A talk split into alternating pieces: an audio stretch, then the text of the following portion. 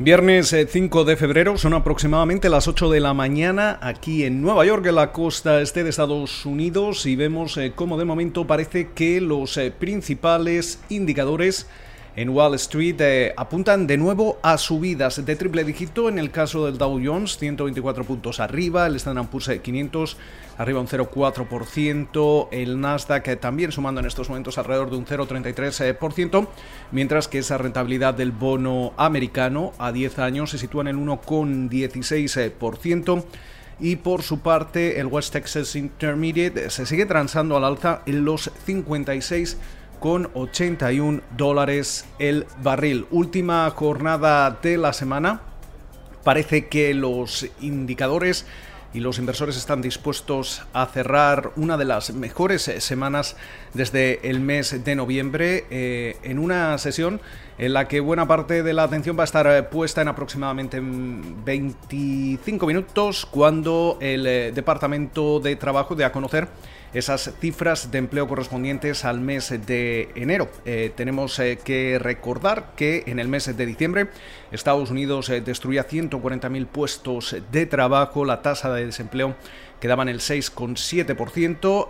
de momento parece que el consenso espera que el pasado mes se volviese a crear empleo, alrededor de 50.000 puestos de trabajo. También tenemos que tener en cuenta como el jueves conocíamos como esas peticiones iniciales de, subsidio por eh, desempleo quedaban eh, la semana anterior en las 779.000, eh, uno de los niveles más bajos desde el pasado 28 de noviembre. Mientras tanto, Seguimos conociendo resultados empresariales. cabe destacar que ya estamos casi en la mitad de la, de la temporada de presentación de cuentas. Eh, alrededor de 184 compañías del Standard Poor's 500 ya han presentado sus eh, cifras y el 84,2% lo han hecho eh, por encima de las expectativas del mercado. También seguimos atentos hablando sobre todo de em, la, del mercado laboral, de la economía estadounidense a todo lo que sigue ocurriendo en el, en el Capitolio. Tenemos eh, que tener en cuenta cómo eh, durante la noche veíamos eh, cómo los demócratas en el Senado aprobaban una resolución para continuar adelante con esa conciliación de presupuesto. Veíamos cómo la vicepresidenta de Estados Unidos, Kamala Harris, rompía por primera vez ese empate de 50 escaños a favor de los demócratas, 50 escaños a favor de los republicanos, pero eh, la vicepresidenta de Estados Unidos es también la presidenta de la Cámara Alta y puede romper ese empate, obviamente, a favor de su partido. Eh, a partir de ahora eh, comienza ese proceso de, de, reconciliación en el que además durante la noche veíamos múltiples enmiendas, seguramente veremos todavía cambios y, demás. Además, esta propuesta tiene que volver a votarse en la Cámara de Representantes, eh, pese a que ya aprobaba el miércoles eh, el continuar adelante con esa reconciliación de presupuesto. ¿Qué es lo que supone esto? Básicamente que los demócratas van a poder eh, seguir adelante con ese plan de estímulo de 1,9 billones con B de dólares. quizá quedará algo por debajo de esa cifra.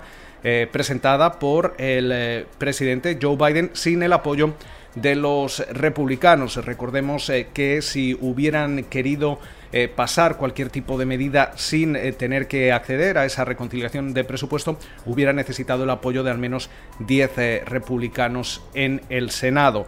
También recordar cómo eh, eh, precisamente 10 eh, senadores republicanos presentaban su, su propio plan o propuesta a Joe Biden, una propuesta de 618 mil de 618 mil millones de dólares que quedaba por debajo de lo que obviamente busca, busca Biden, que se reunía a comienzos de semana con estos senadores en la Casa Blanca y de momento parece que no vamos a ver un, un acuerdo bipartidista. mientras tanto, y a la espera de lo que vaya ocurriendo, tenemos eh, que tener en cuenta que todavía eh, tendríamos eh, que esperar hasta mediados de febrero para eh, conocer realmente ese, esa resolución y ese, ese presupuesto final que incluya ese, ese plan de estímulo.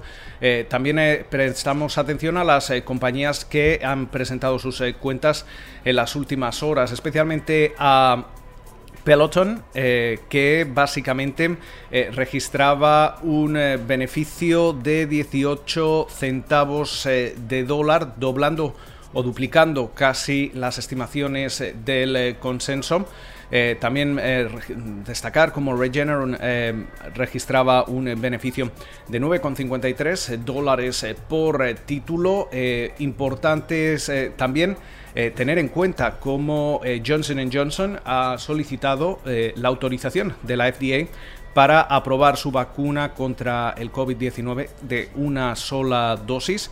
Y mientras eh, tanto, eh, Bank of America sacaba un informe interesante en el que básicamente viene a decir que el número de personas hospitalizadas eh, con COVID-19 aquí en Estados Unidos ha disminuido drásticamente hasta la...